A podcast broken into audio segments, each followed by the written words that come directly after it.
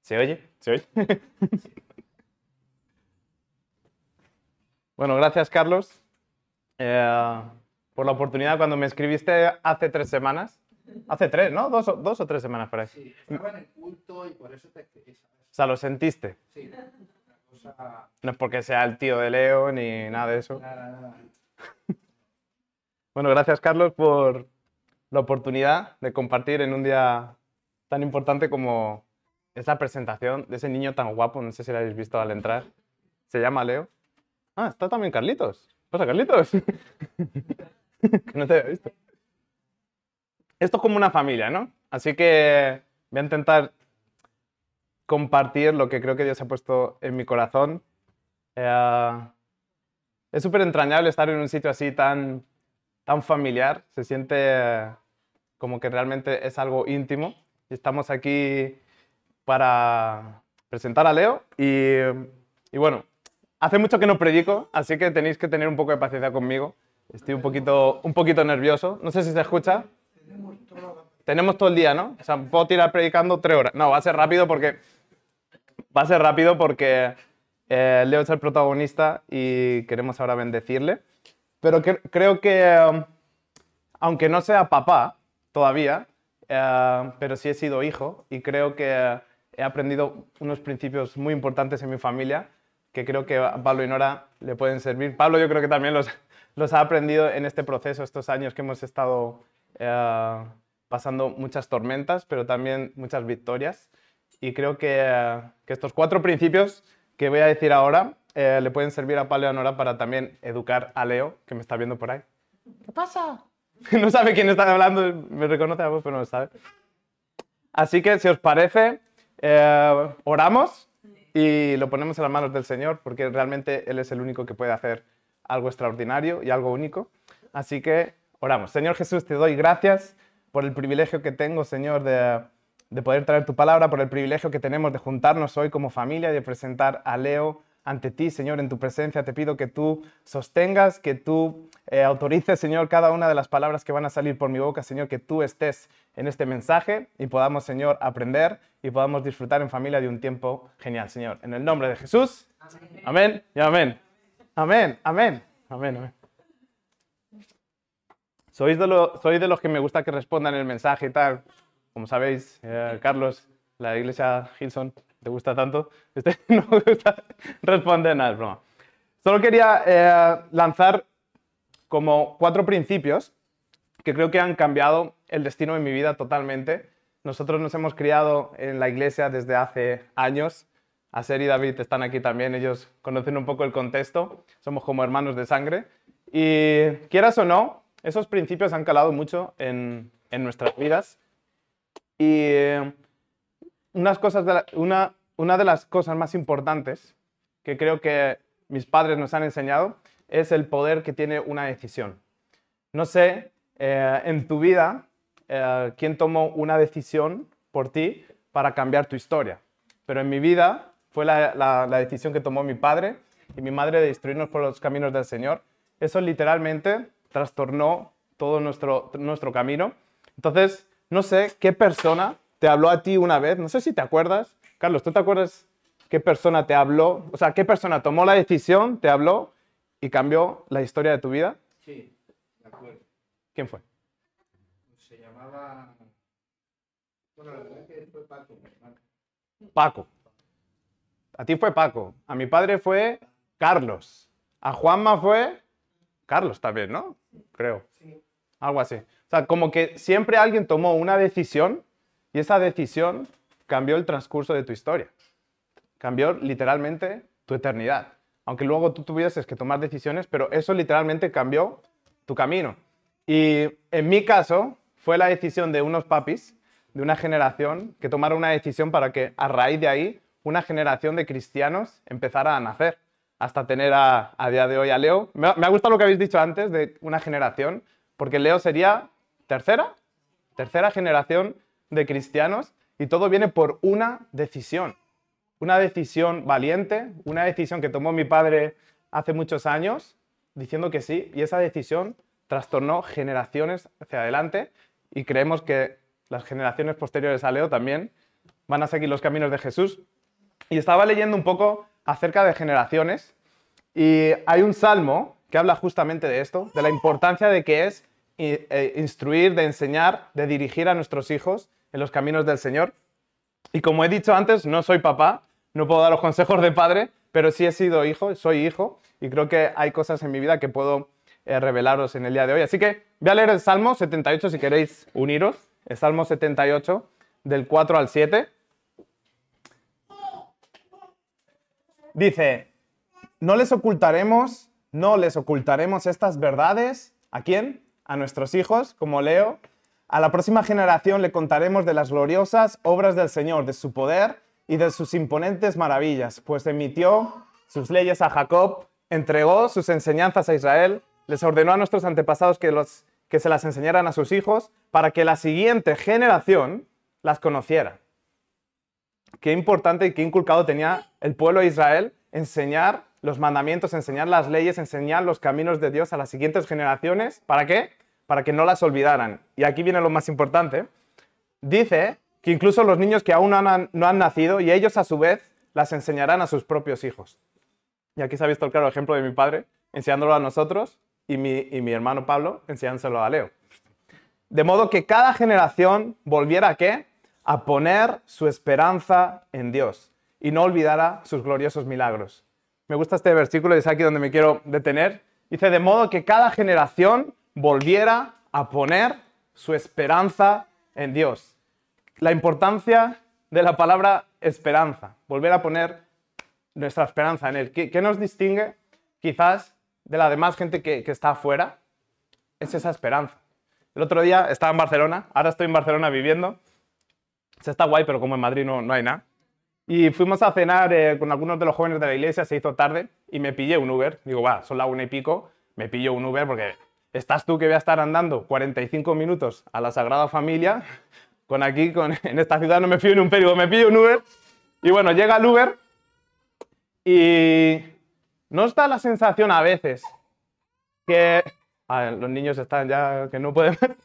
Nos da la sensación a veces que Dios pone en tu camino a alguien en que le tienes que hablar del Señor. Como que tienes de repente como una corazonada que esta persona está algo. Y yo estaba, estaba reventado, llevaba todo el día en la iglesia, desde las 10 de la mañana hasta la 1 de la noche.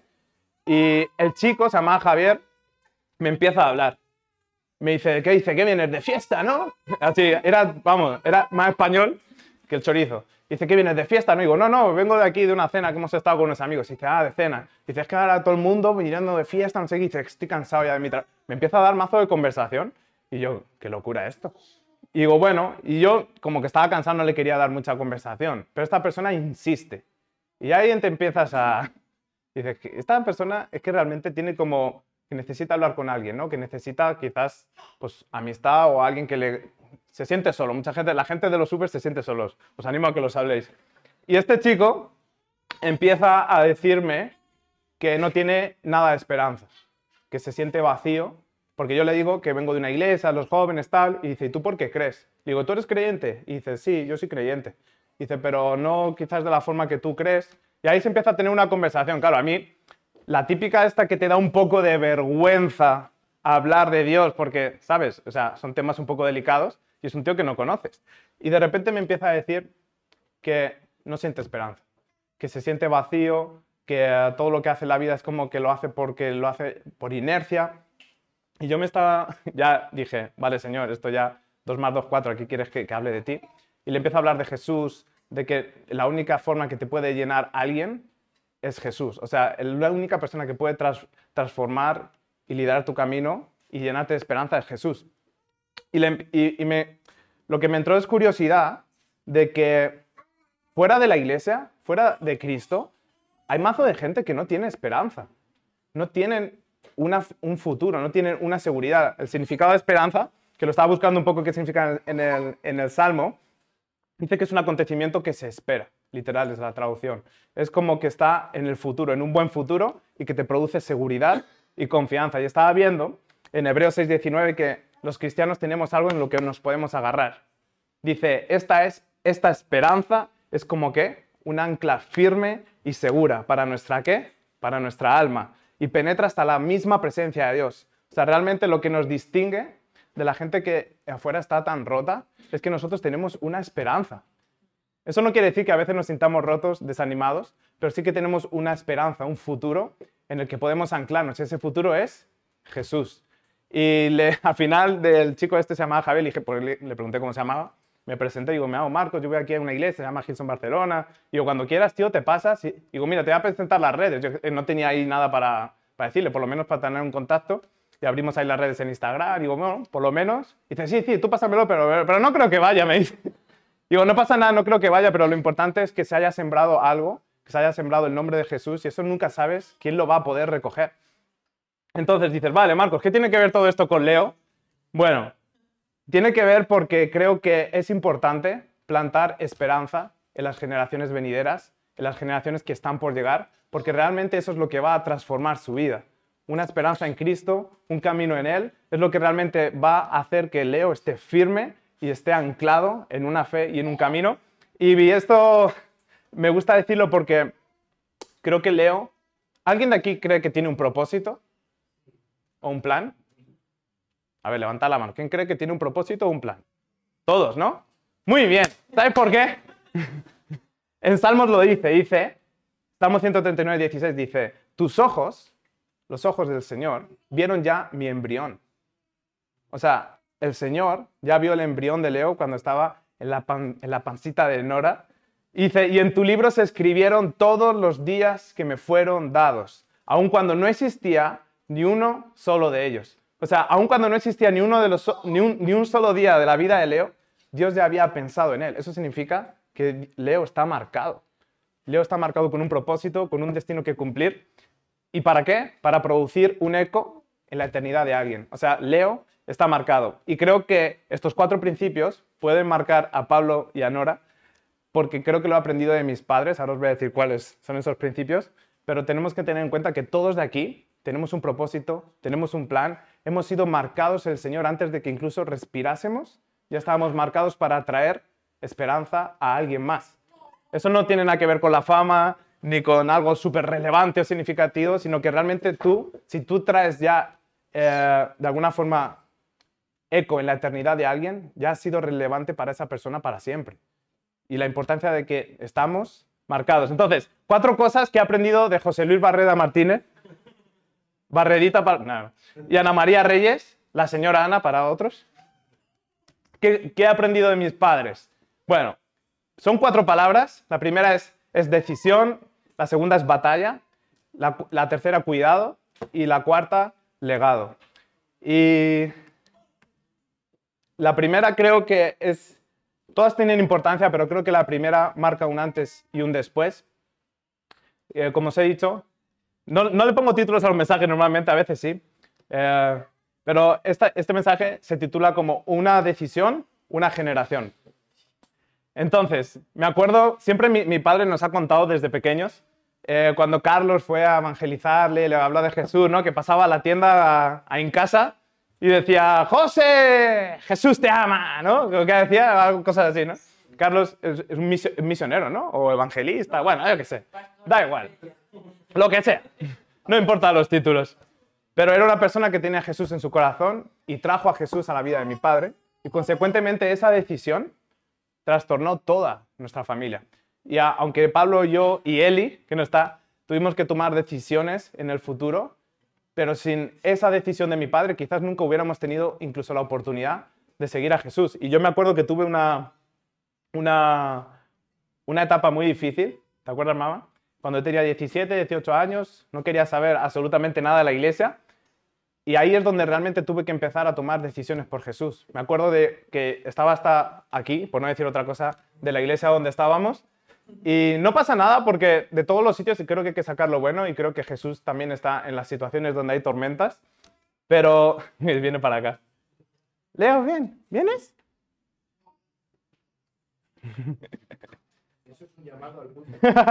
Tiene llamado para predicar.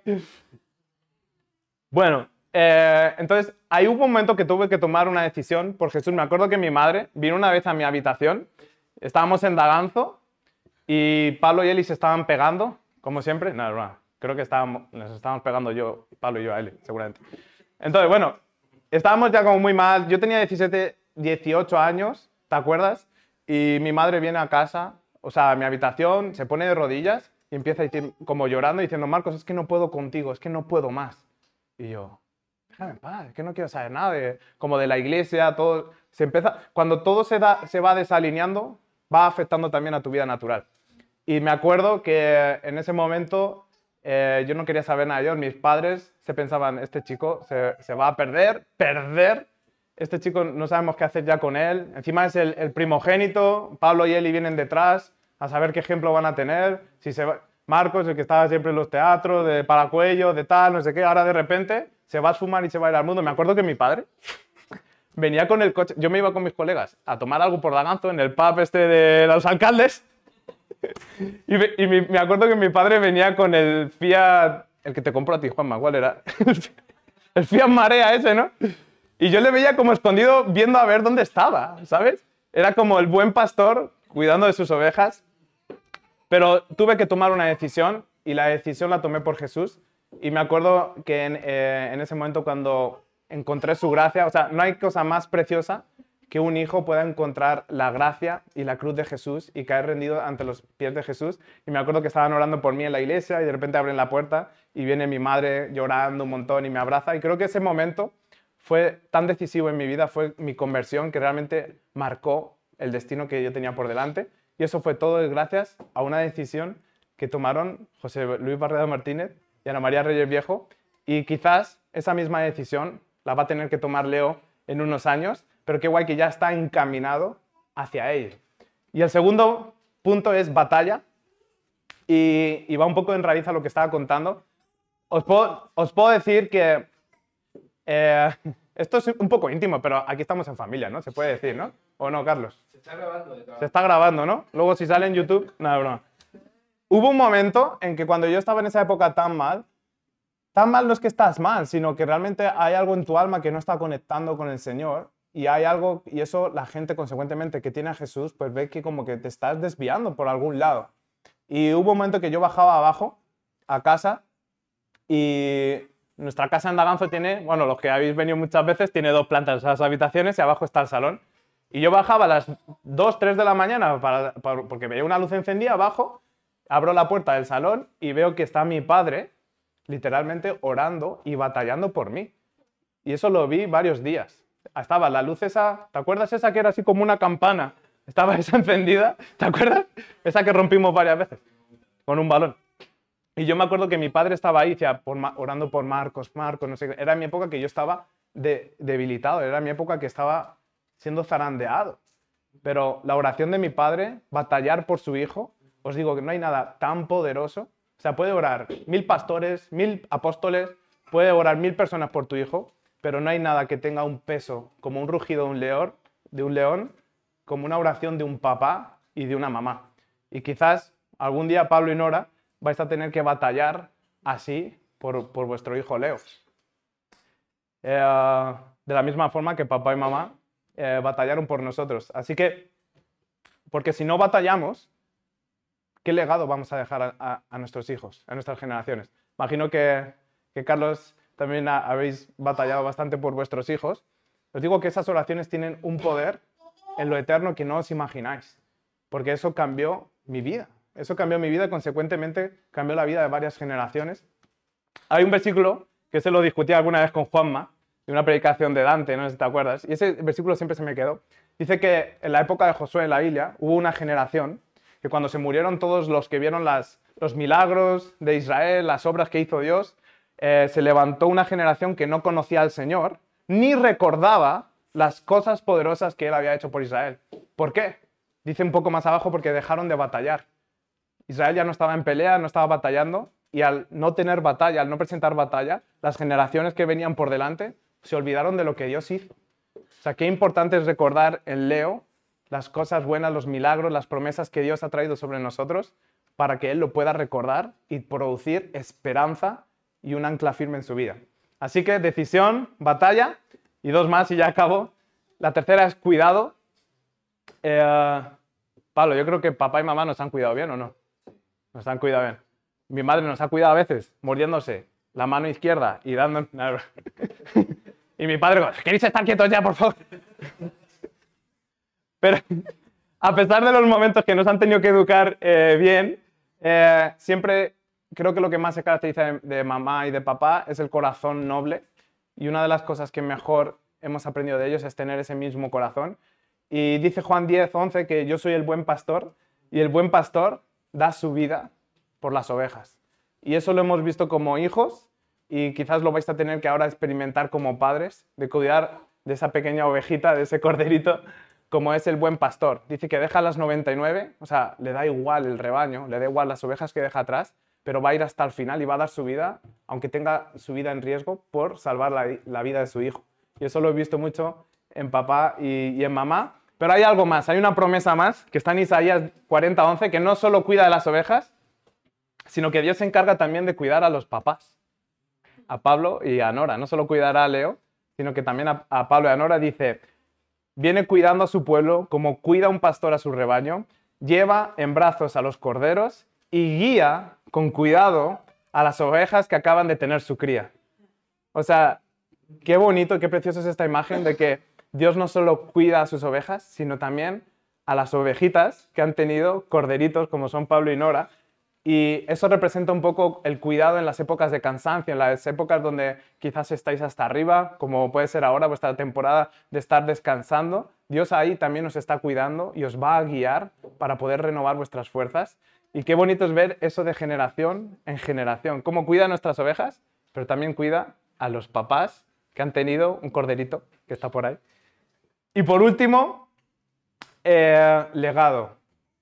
Y siempre lo voy a decir, esto también es un poco íntimo, pero creo que eh, papá y mamá, el mejor legado que vais a dejar en, en Pablo, en Eli y en mí es el legado de Jesús. No hay nada que produzca más gozo, no hay nada que produzca más esperanza que el legado de Jesús, porque todo en esta vida es pasajero. Nos puedes dejar un par de viviendas, pero no pasa nada, bro.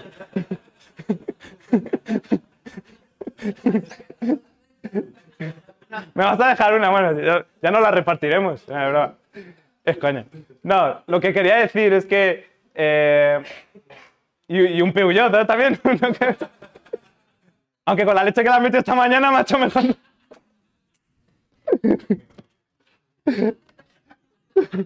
Mejor. Bueno. Ah. Eso, eso, representa un poco de que, de que de que las cosas de esta, como el Peugeot o las casas, todo eso es temporal. ¿De qué me sirve tener 5.000 propiedades, ser millonario, si no tengo al Señor en mi corazón? ¿De qué sirve eso? Dímelo. O sea, ¿qué va a estar? 60, 70 años en esta tierra, no hay promesas eternas sobre mi vida, sobre mi alma. ¿Qué legado es ese? ¿Un legado de qué? ¿De propiedades? pues vale, pues ¿para qué quiero eso? O sea, está guay, vives tranquilo así, pero el legado de traer a Jesús, de traer una esperanza eterna, eso, eso es incalculable. Y ese legado lo habéis dejado en Pablo, lo habéis dejado en Eli y lo habéis dejado en mí. El Señor Jesús y segundo, el Real Madrid. Gracias, papá. No hay nada como esas dos cosas. Yo creo que tiene algo espiritual ahí.